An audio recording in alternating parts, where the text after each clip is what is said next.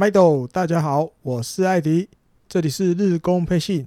一起和我来掌握日本火腿每周大小事吧。准备好了吗？Play ball！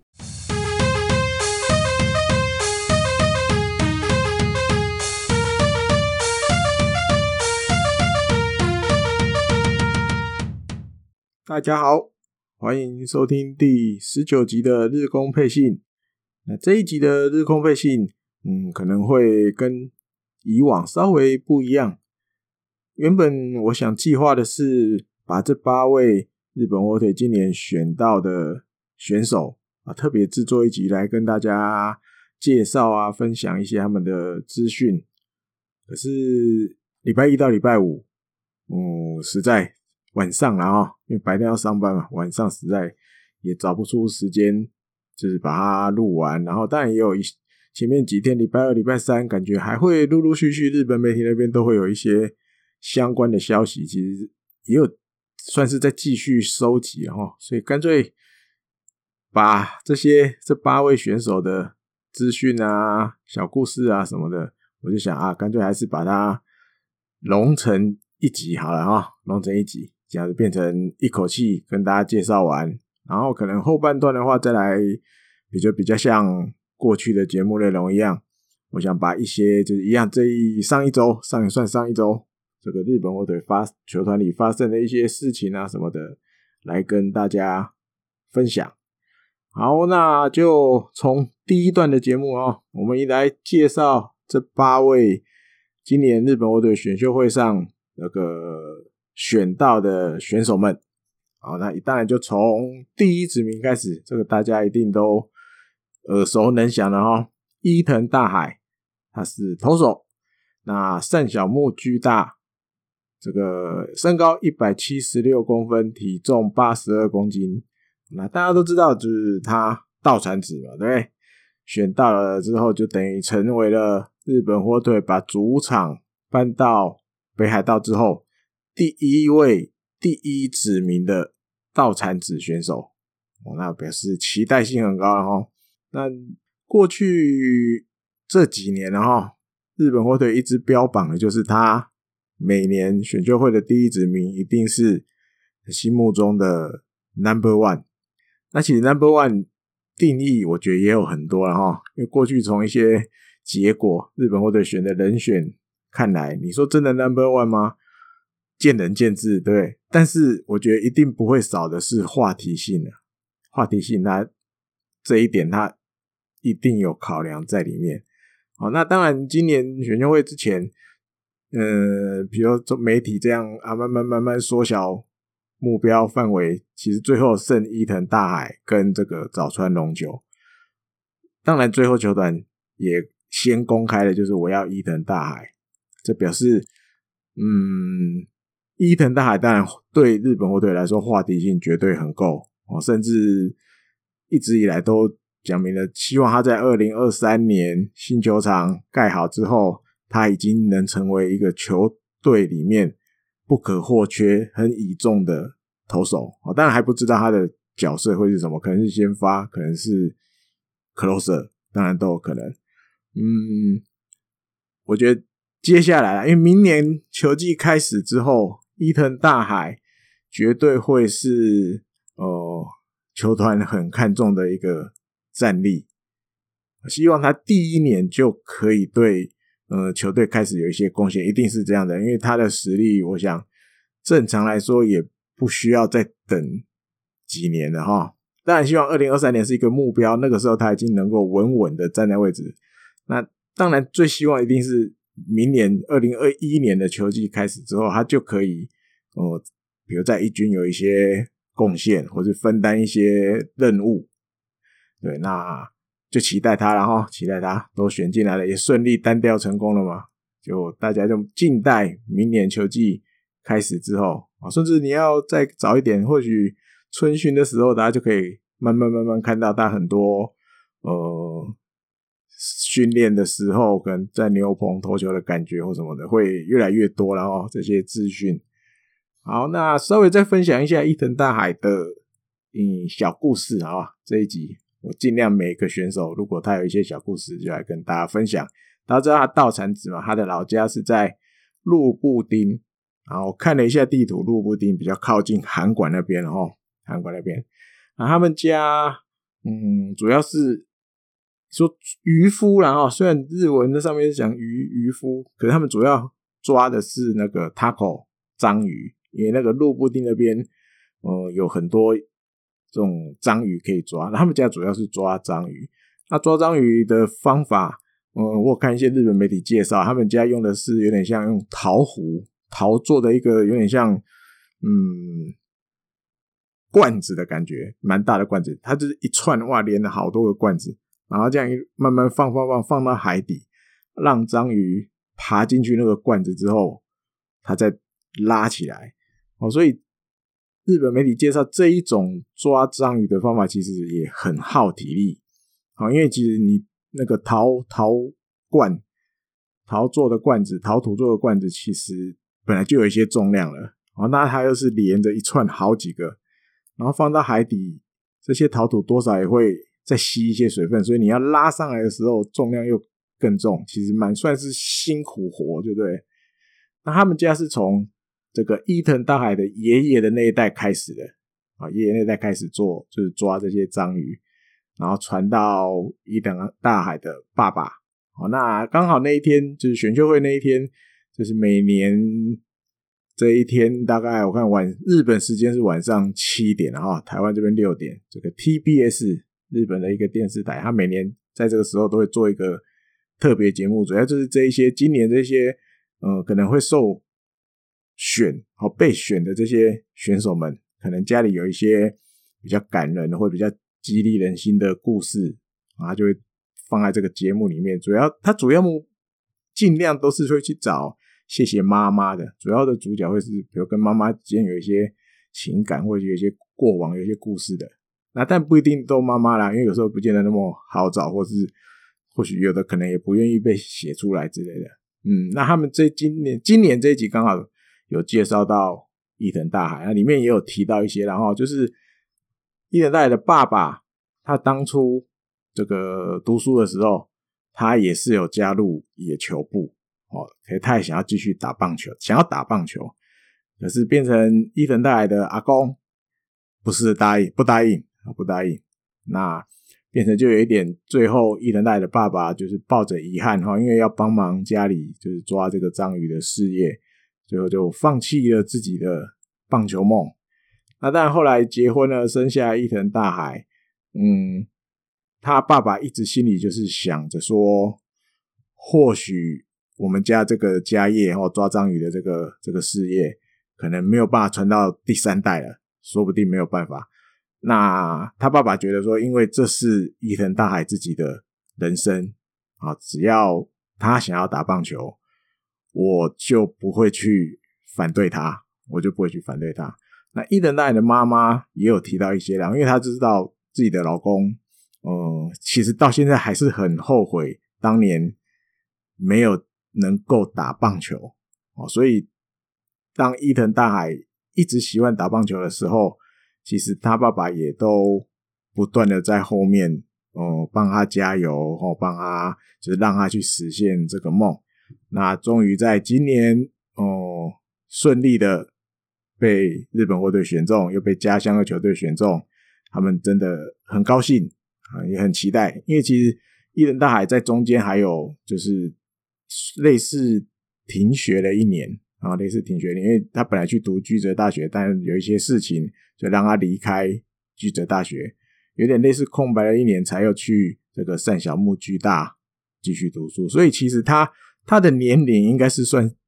跟上一届的一样。好，只是因为他中间有停了一年，所以他变成今年才选秀。不然他其实是如果正常没有停学那一年的话，他应该是去年就可以参加选秀了。好，晚了一年就对了。好，那他从小最最喜欢的选手达比修，哦，这也是很有缘。那刚好我们以前也有提过嘛，伊藤大也蛮喜欢，就是在 YouTube 上分享自己的东西。刚好达比修这个，好，他也是在这一块很活跃的。或许以后也有一些。交流的机会。那另外还有一个是在我是在 YouTube 上看到的，就是一个大概是北海道放送的主播，他们自己录了一个一个节目，里面有稍微提到一个小故事。他说那一天选秀的时候，然后呃，因为他有去采访嘛，他有看到一个就是蛮有趣的小故事。因为日本火腿想要单调伊藤大海，对，那在日本火腿他们自己收集的这些情报里面，只有横滨 DNA 很不确定啊，其他十支球队在日本火腿事先的这些调查里面，大概都不会强蹦了。唯一抓不准的，可能就是横滨啊，可能唯一如果要强蹦的话，就是横滨也选伊藤大海。如果横滨没选，那就顺利单调成功。万一要选，那就一定是横滨出来，就是刚好也喜欢伊藤大海。所以那一天，呃，因为照那个指名公布的顺序，日本我得先先讲了吧，对不对？然后伊藤大海这个日文发音的第一个字就是伊多嘛，一开头的开头。那唱名唱名唱到哎，横滨 DNA。横滨 DNA 的时候，因为横滨最后是选鹭江大生，啊，就这么巧，鹭江大生他鹭江的发音是 EVA，所以刚好一开始发音第一个音也是一，哦，也是一。他的时候他就看到，其实呃，因为那今年的选秀大家都一个球团的代表通通在一个小房间里嘛，他就看到其实大家有感觉唰了一下啊，或者他之后再访问这些有当天有参加。在这个小房间里面选秀的日本火腿的的成员里面，他是有人小紧，大家都小紧张了一下，因为发音一样都是一，以为哇糟糕了，要跟横滨强蹦要来抽一人大爱了。可是后来还好没有，后来不是伊多是伊利 A，所以大家又啊好险，顺利单调成功。还有这个小故事在里面，那时候看到这个 YouTube 影片的时候，觉得还蛮有趣的哈，就这么巧发音都是一，吓了一跳。最后一个，我觉得可以跟大家大家来设想了哈，伊藤大海最后的背号会是几号？感觉有没有机会十一号要重出江湖了哈？因为从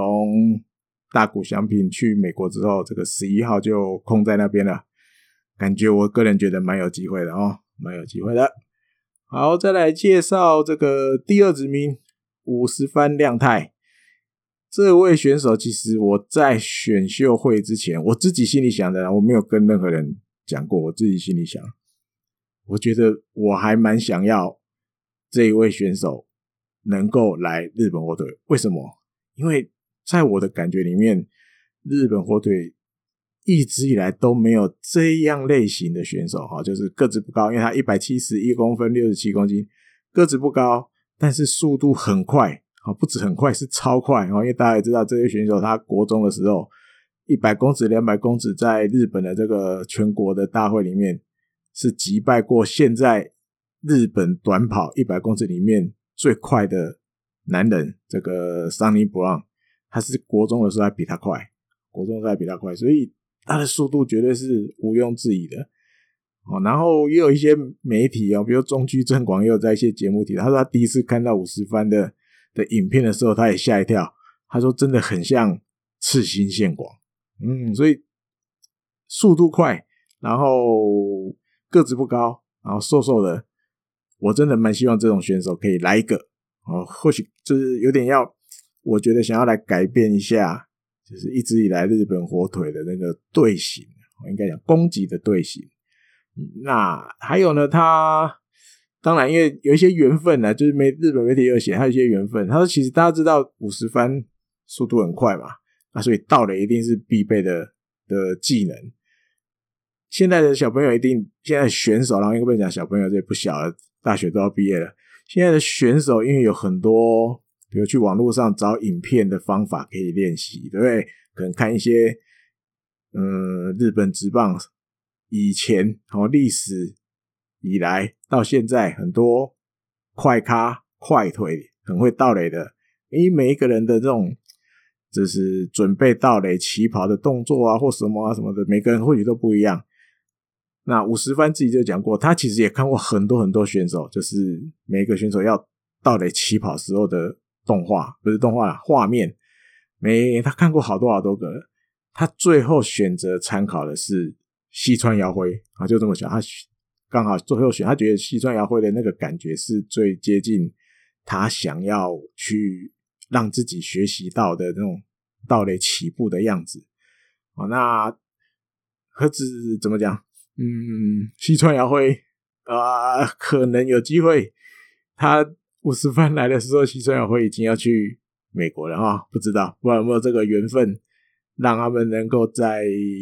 日本或者这个球队稍微 double 到一下，不知道啊。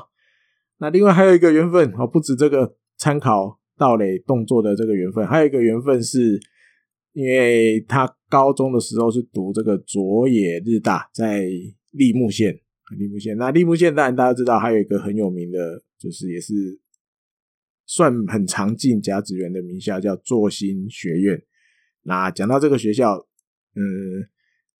比较厉害一点的，或是记比较多的球迷朋友应该都知道，石井一成现在在日本火腿的，他就是作新学院毕业的，然后他后来才去找到田读。那还有呢，这个石井一成的弟弟石井巧，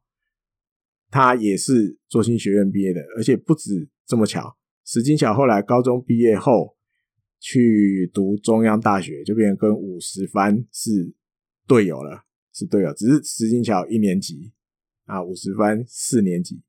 只是五十番说，其实他们在学校练习的时候，哦，有时候要两个两个一组，两个两个一组，他几乎都是跟石井巧同一组啊，就很巧合。那刚好就这么有这个缘分，哎，最后也变被日本火腿选到。然后这个球队就是变成现在石井巧的哥哥石井一成在这边啊。那当然他说，虽然他没有跟石井一成呃见过面啊，不过都是同样出身立木县高校的嘛，所以觉得有缘分之外，也觉得自己怎么样，不能要多加油，然后不能没有面子啊。已经有一个立木县的前辈在那边了，现在他要再加进来，要一起努力，一起努力。啊，道垒啦，我觉得道垒是他，嗯，算明年球季吗？不一定啊、哦，明年球季是加入日本或者之后，我觉得最大的卖点，速度，然后尤其是盗垒。如果大家应该有机会在 YouTube 上找一找，应该都找得到他当年跟跟这个 Sunny Brown 国中的时候，虽然比较久以前了，他跟他比那个一百公尺鸣枪之后，砰！一排选手嘛，因为不止 Sunny 布朗，不止五十番，还有别的选手。那你就看到五十番，他是我记得是画面里面最上面的那一个跑道，噗噗噗，他就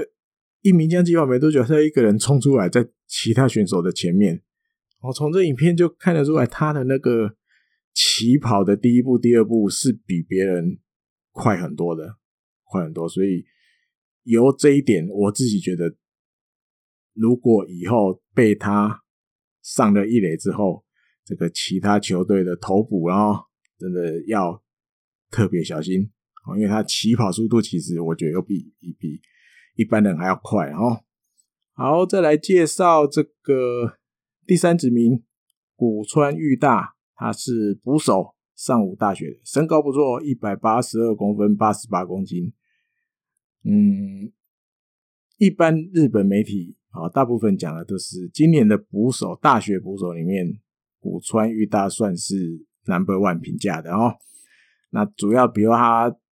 这个这个这个臂力蛮不错的啊，送就是传球到二垒大概就是一点八秒左右啊，然后也有一些全垒打能力啊，甚至也有入选过日本代表啊，大学的代表队啊，在里面还打过第四棒。啊，那补充一个也很巧合，前面。伊藤大海也入选过日本国家大学代表队，五十番也入选过，古川也入选过。哦，日本火腿今年这个前三指名刚好都大学生，三个人都入选过日本国家大学国家代表队。哦，那当然，嗯，一般就是讲，比如他建立很好，打击性不错，甚至日本媒体有的再多提一点的，就是他其实也可以去守游击。哦，甚至在他们自己的这个大学的这个联盟赛里面，他有去守过游击，而且也很顺畅。我记得好像那一次上去守游击，还有做那个 双杀手背。哦，所以有一些媒体是有把这个提出来。哈，当然目的，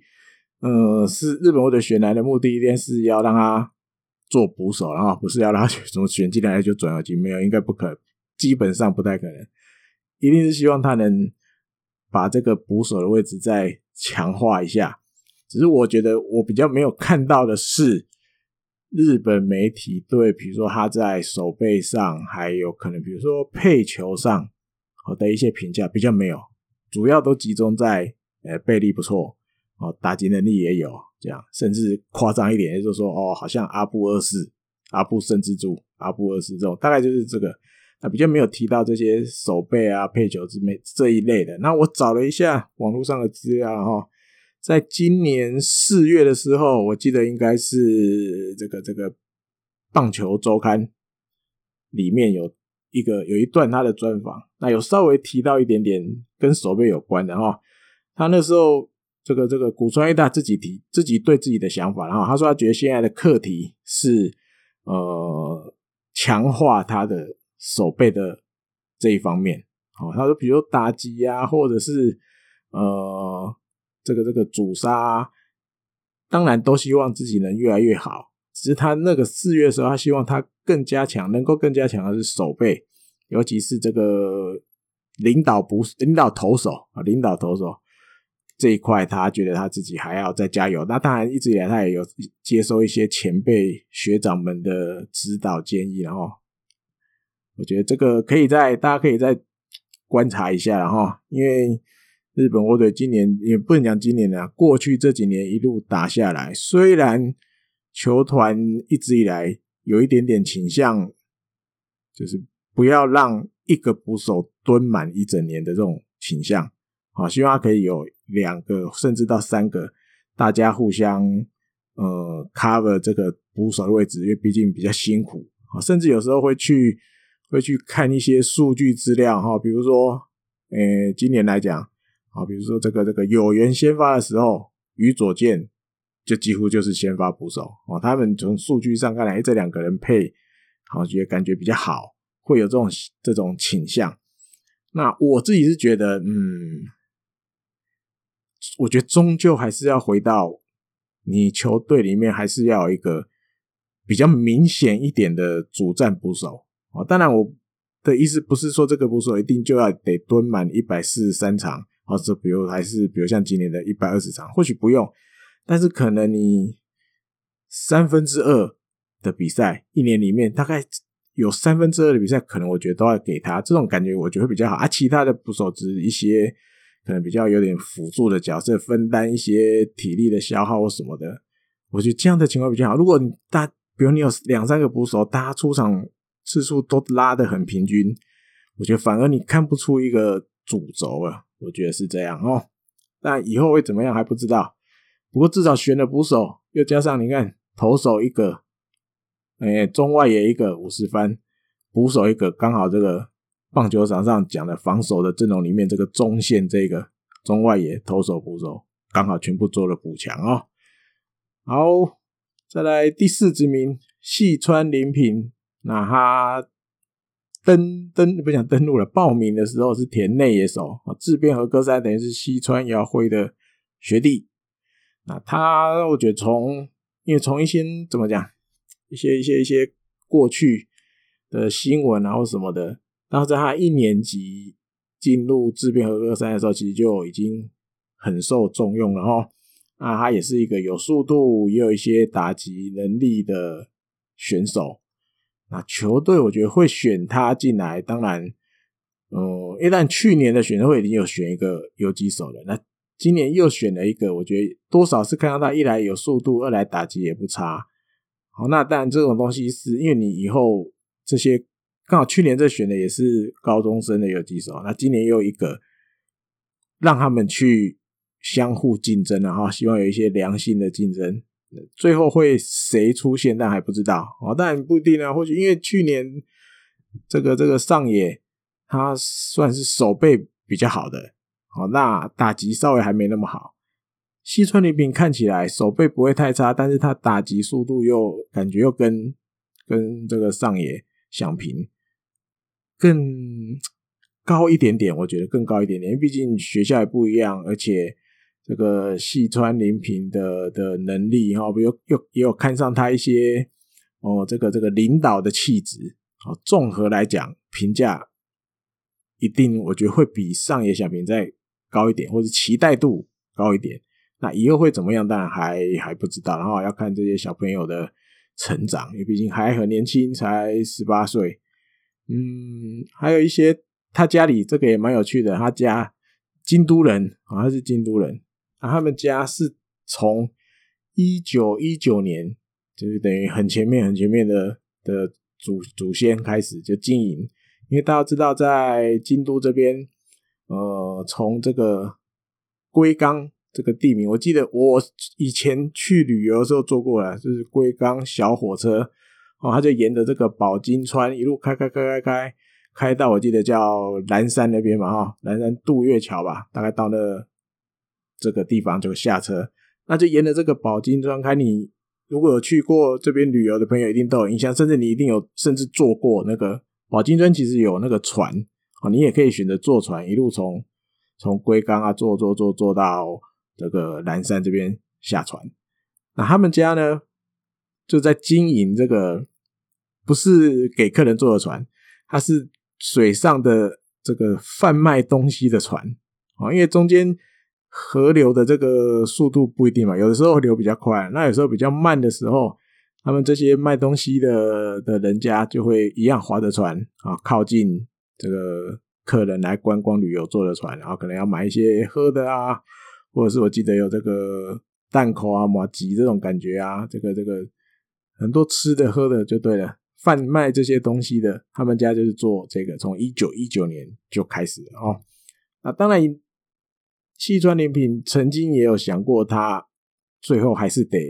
就是回去接这个家业哈，因为毕竟这么多年了。那他后来跟家里，嗯，算开家族会议吧，哈，沟通了之后，他自己想通了。他说：“嗯，挑战日本职棒，挑战职棒当然是自己的理想，那也不想要让自己后悔。”所以他家族诶、家里也支持他，就是让他先去挑战职棒。好，那如果挑战成功了，当然就一定想办法继续打下去。那看能不能，比如打到个三四十岁以后，退休了之后，也还可以回去啊接家业，感觉这样子就可以两全其美啊，两全其美。感觉还蛮不错的，就是家里其实也支持他哦，那自己也有一些想法，因为这些东西有的时候不急得那么年轻就要回去继承家业，哦，先完成一下自己的梦想，以后几年之后有机会的话再回去接家业，大概就是这样哈。只是看到诶龟缸，然后这个这个他们是这个在那边卖卖东西的，划船卖东西的，蛮有趣的哈，因为刚好自己以前也去。旅游过，好，第五指名这个根本优丰投手，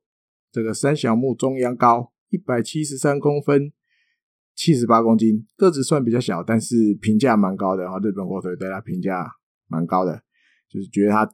这个控球不错，然后球也有尾劲，然后这个在投球投手丘上的胆识也很好啊，希望他。能够在很快的时间之内就能变成这个轮值的一员，先发轮值的一员。但他自己觉得，他自己希望能够在职棒这个战场里面投得越久越好哈，至少投到四十岁，希望可以跟这个三本仓一样投到五十岁啊。那所以媒日本媒体有的提到，希望他他自己希望能成为哈姆的三本仓，哈姆的三本仓。还有一个小故事，就是他们在选秀会的前一天，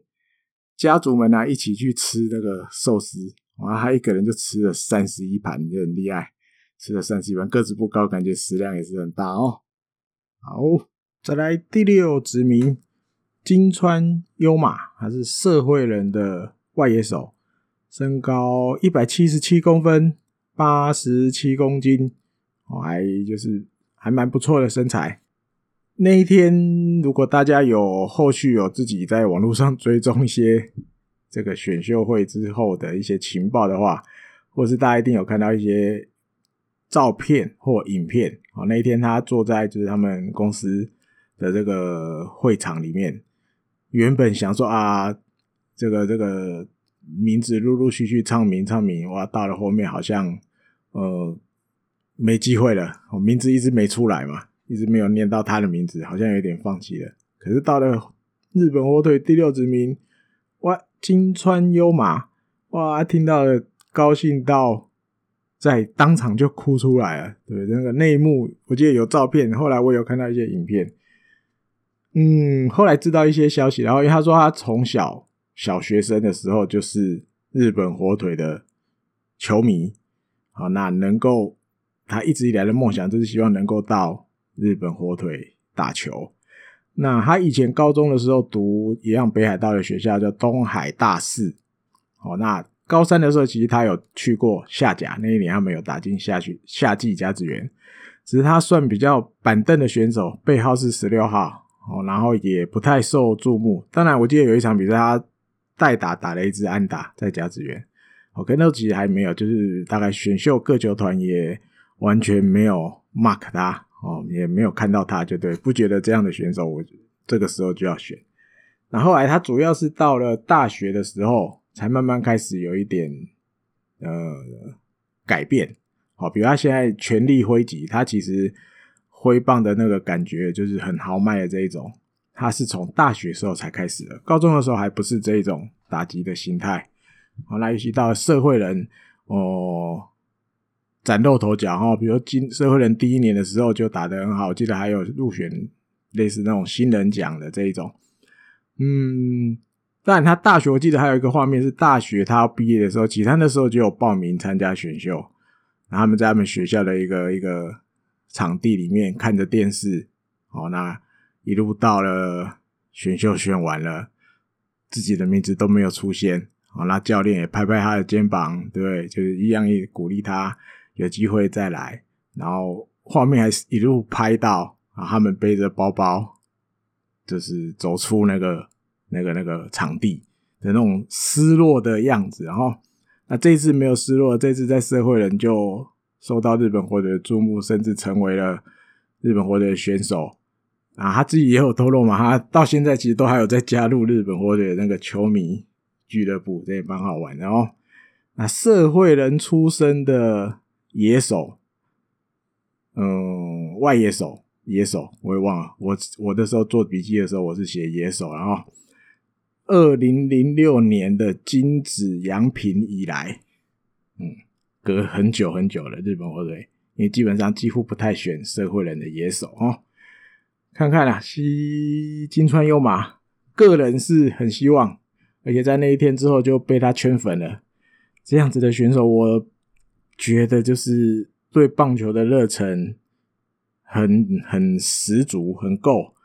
然后在这条路上也吃过很多的苦哦，受到一些挫折过，但是没有放弃，现在终于圆梦了，这样哦啊，还有一个他们家兄弟姐妹很多，六个人，他们家兄弟姐妹有六个六个小孩啊，他是长男，他是最大的。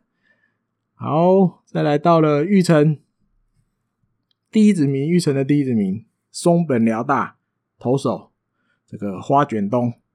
大谷的学弟，一百八十七公分，九十六公斤，身材长得不错。嗯，他应该是花卷东第十个这个成为职棒的选手，第十个哈。当然，因为还有很多要要在磨练啊，在精进的，所以日本我得先用玉成把他。带回来啊！毕竟这个学校像过去出过菊池雄心，对大谷翔平这两个很伟大的校友，杰出校友。当然，他也会鞭策自己，然后鞭策自己以后能够先变成支配下，然后再一军有一些嗯不错的成绩。好的，主要日本火腿看上他，一定就是这个身材条件，然后那看看能不能在职棒。打直棒之后，再有一些更大的突破哦。毕竟身高够了，一百八十七。嗯，再来玉成第二指名斋藤伸志，哦，投手，东京情报大，一百八十一公分，八十三公斤，右投手啊。刚前面这个松本辽大也是右投手哦。这个这个斋藤伸志，一日本火腿自己的评价里面，日本火腿自己也写，他在这个球界里面目前还是比较算没有名的选手。那主要是因为他，呃，到大学之后才改当投手。哦，他在高中的时候是内野手，习志野高校的千叶县的，那他是到了大学才转投手，那所以算是还有很多地方要要加强，哦，就是因为学的东西还就是刚接触而已，没有到很久。那最快球速有一百四十七，哦，那主要滑球啊、直叉球有这些变化球，只是有一些东西进了职棒之后还要再学习。我主要也是看上这个资质啊，看上资质，选来练练看的感觉哦。那总结一下，我就用田中贤介后来在接受日本媒体采访的时候，他大概的感觉对于今年的选秀，他说今年的选秀会对日本队来说应该是一个有很特别意义的选秀哈，因为你看，除了这是诞生的第一个。这个道产子第一子民啊，还有比如第五指名的根本优风啊，第六名的金川优马，他们也都是道产子，都是北海道人。嗯，日本火腿二零零四年好把主场搬到北海道，他说他那个时候哦，等于就是他那个时候打球的时候这些。少年，他们当年都是还是那种小朋友，野球少年的感觉。好，那过了这些年之后，他们长大了，然后被日本火腿选中了，自己也感受到，就是北海道这一边的这个棒球的水准有慢慢越来越高的感觉。那或许这也是日本火腿来到北海道所带来的效果。或许没有那么快，可是过了这十几年之后，也有一些成效出现了。哦，那其实不止这三个被日本火腿选中的，因为还有其他一些北海道出身的选手是被其他球团选去的哈。所以真的整体感觉应该，我觉得也是类似这样。然后北海道的选手们慢慢有越来越好，就是有一些不错的选手会被这个职棒球团青睐哦。好，那以上就是这八位选手跟大家这个分享，啊，跟他们讲，比如有小故事啊，有一些资料。好，那我们接下来就来进行这个上个礼拜日本火腿发生了一些事情。哦，那这一集的话，我就没有一天一天跟大家报告了哈，我就选一些比较比较。特别会比较大的重要的事情，一件一件来跟大家讲啊。当然，第一个就是浦野博斯他宣布要隐退了，今年秋季结束后要隐退了。他二零零三年的时候，第二指名社会人投手的身份来到日本火腿。好，那一四年的时候就其实就拿了七胜，对，而且我个人的印象就是他在日本火腿到今年要退休了。就是一个算救火队的角色，先发投手不够的时候，他要去贴；中继不够的时候，他也去贴。嗯，最后一棒救援投手不够的时候，他也去贴过。就是我觉得他是一个在这个球队很辛苦，当年很辛苦的一个选手。那后来也有受伤了哈，甚至有受过那种。就是肩膀的骨头，因为这个血型障碍，日文是这样讲，他就是血液流通没有那么好，所以在肩膀的这个右肩膀的骨头有一点点坏死的现象。那连那个时候帮他，就是帮他的他的主治医师，然后都说这是他从来没看过的情况。对，所以其实花了蛮长，将近两六百多天吧，我记得快七百天了的时间，他终于才又回到这个职棒投手丘上哦。啊，但后面陆续还有一些其他的伤，就像他自己讲的，他这这些日子以来就是在不断的受伤，还有状况很不好的情况下度过了哈。那他自己觉得自己已经没有办法成为一军的战力了，所以他决定要隐退。嗯，当然在三十一号的时候，十月三十一号的时候，日本我得帮他办了一个隐退仪式，还有他让他那一天这个隐退比赛七局，我记得两出局了吧，让他上去投一个人次，然后三球三振，觉得辛苦他了哈。这么这七年来啊，虽然不长，因为以日本职棒的选手平均寿怎么讲寿命不能讲寿命。平均可以打十棒的年来讲，七年我觉得不真的不算长。我记得平均是九年啊，但是这七年我觉得真的辛苦朴野，然后谢谢他这七年对球队的贡献。对，那其实那天看到那些隐退是什么时候，眼泪还是掉下来哦。虽然他只在这边七年，还是会想起一些他以前的过去哈。顺着这个球团播的这个影片。好，我看看还有什么。嗯，金子一大在这个十月二十七号的比赛，就突然就退场，本来上去投球，突然退场。那后来是说这个右小腿有点不舒服，嗯，没有去医院检查，哈，就是就休息。但是看起来应该 OK，没有太大的的这个问题。好，再来还有一个其他的是。斋藤佑树有日本媒体写，他考虑评估中要来动这个右手肘的手术。嗯，主要是今年第十年，他也是他第一次十年的职棒生涯以来第一次，这个连一军都没有上去投过。嗯，主要是因为吉村浩剧院受访的时候，他说目前斋藤的状况就是一个连。上去投球都没办法的情况，右手肘有有疼痛的情况，那当然要怎么去治疗，都还在评估中，然后还在评估中。那有可能去开刀，开刀的话，可能比如如果是韧带断裂，当然就是 Tommy John 嘛，对不对？那如果不开刀的话，可能比如用什么 PRP 疗法吧，之后诶一很多，然后看最后会用什么方法。这当然，我觉得站在球迷的立场啦，或许有些球迷会觉得啊，斋藤又没有成绩，对啊？都不会被站例外啊，什么什么的，或许会比比较情绪性的字眼都有。只是我自己是觉得，然后其实不不只是斋藤佑树啦，任何一队、任何一个选手，我觉得我的看法都是一样的，不管他成绩好或不好，好，那只要他愿意。嗯，继续奋斗下去。哦，就算是要动刀，动完刀到底能不能回来？我相信这个大家一定会打问号。但是，我觉得我都站在一个支持的立场了啊，因为毕竟这是他们自己的棒球人生。我们旁观的，嗯，你要酸，或是你不看好，或是什么，我觉得这一定都不在他们的。考量之下，只要他自己都还没放弃自己，我觉得我就是站在一个比较支持的立场啊。或许我会变成不死鸟，好，比如动了通臂降手术，就好像好像玩那个实况野球遇到怪博士一样，哇，突然哇恢复，或者是又可以在职棒场上投好几年啊。当然也有可能动了刀，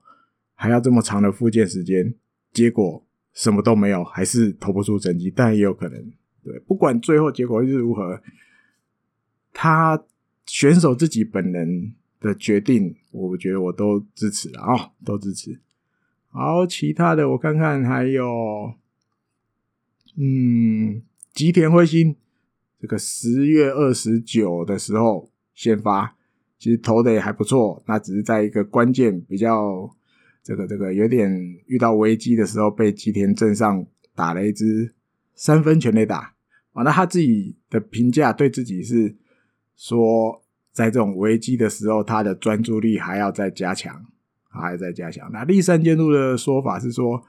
嗯，毕竟对方是一个正在跟近藤就是争夺这个首位打者哦，最打击率最高的一个选手。那对这样对到这种情况的时候，自己应该怎么样去应对？我觉得，就是立山监督觉得说，这都是一些。经验，然后虽然这次的对决输了，被打一支三分全垒打，但是希望这个吉田辉星就是能够一生好好的记住记住这一球啊，记住这一球。剑三一季他也有说一些他自己的看法哈，他觉得嗯，当然毕竟对方是就是现在太平洋联盟打击率最高的选手，对，那在在一些可能配球上或者是你要怎么对付这样子的，就是高水准的选手，这些都还是吉田彗星要去呃磨练或者是多去体验过的，才会慢慢有一些有一些。想法或是成长，哦，这些东西都会是他的财产，哦，一生的财产。那虽然这次的对决输了，但是只要能够从这中间得到经验，让自己成长，这些来，诶，就是这一段的过程来讲，绝对都不会是坏事，或者是不要让它浪费了。OK，好，再来我看看，还有就是公西上升。对，他也达成了这个连续十三年都有这个五十场以上登板的记录。那立山监督是很感谢公西的哦，尤其在今年这种情况，这个中继后援都乱了，然后不得不又把公西放回，诶，放到守护神的这个角色。虽然公西自己也不是太。愿就是没有那么喜欢当守护神啊，毕竟为了球队，就是今年的情况，所以他也没办法，他就只好接下这个任务。那也算是虽然有时候抖抖的，然后可算是尽量撑过去了，帮助球队撑过这一段时间。就是要第三阶段要对他说声谢谢，比赛后要跟他说声谢谢。好，嗯，另外我看看还有什么呢？还有。四木连十一月一号的时候，他在二军登板，啊，投了两局，只被打一支安打，没失分。那今年他总计在二军投了六场比赛，那七局投，诶，只被打两支安打，只投了两个保送，没有失分。那个慢慢，因为他投球动作有做了一些改良，那他自己觉得慢慢有越来越好的感觉。啊，一步一步，希望能够赶上一些同世代的选手们的成绩或是表现。还有呢，十一月一号，这个伊藤大海受邀去札幌巨蛋看了日本火腿在主场的最后一场比赛，哦，这也蛮好玩的。他说啊，这是他从小学五年级以来再次到这个札幌巨蛋看比赛。嗯，另外我看还有就是，啊，这个吉村浩剧院，他在一些媒体的采访里面，他有提到一句话，这个我觉得也有点，就是把一些状况跟大家公布了啊。因为比如像这个邦黑根啊、马丁尼兹啊、比亚纽维巴，在陆陆续续上个礼拜。在比如投手就在投完先发完，比亚纽维巴也是都抹消了。那吉村浩居然是说，这三位选手会在这个十一月二号开始陆陆续续先回去自己的国家了哈。那对于明年他们还会不会再续约再来日本回打球，这个接下来都会慢慢的跟他们做沟通接触。沟通接触，嗯，好，那大概就是这些，我觉得就是上个礼拜一些比较比较重要一点点的事情啊。另外再加一个，因为刚好十一月一号这一天，三环巨蛋的比赛结束之后，就等于日本队今年在主场的比赛都结束了。那刚好先发是有袁航平，啊，西川遥辉也有出赛。就是如果他们两个人决定要去大联盟的话。那这这一天的这个比赛，就是他们最后一次在北海道的札幌巨蛋跟主场的球迷们这个见面。好，再也再来都不会回到札幌巨蛋了。这个接下来继续追踪，然后到底他们两个会不会去美国？嗯，大家继续看下去吧。好，那以上就是这个礼拜的日工配信啊，有比较长一点。大家就可以慢慢听，好，我们就下个礼拜再见喽，拜拜。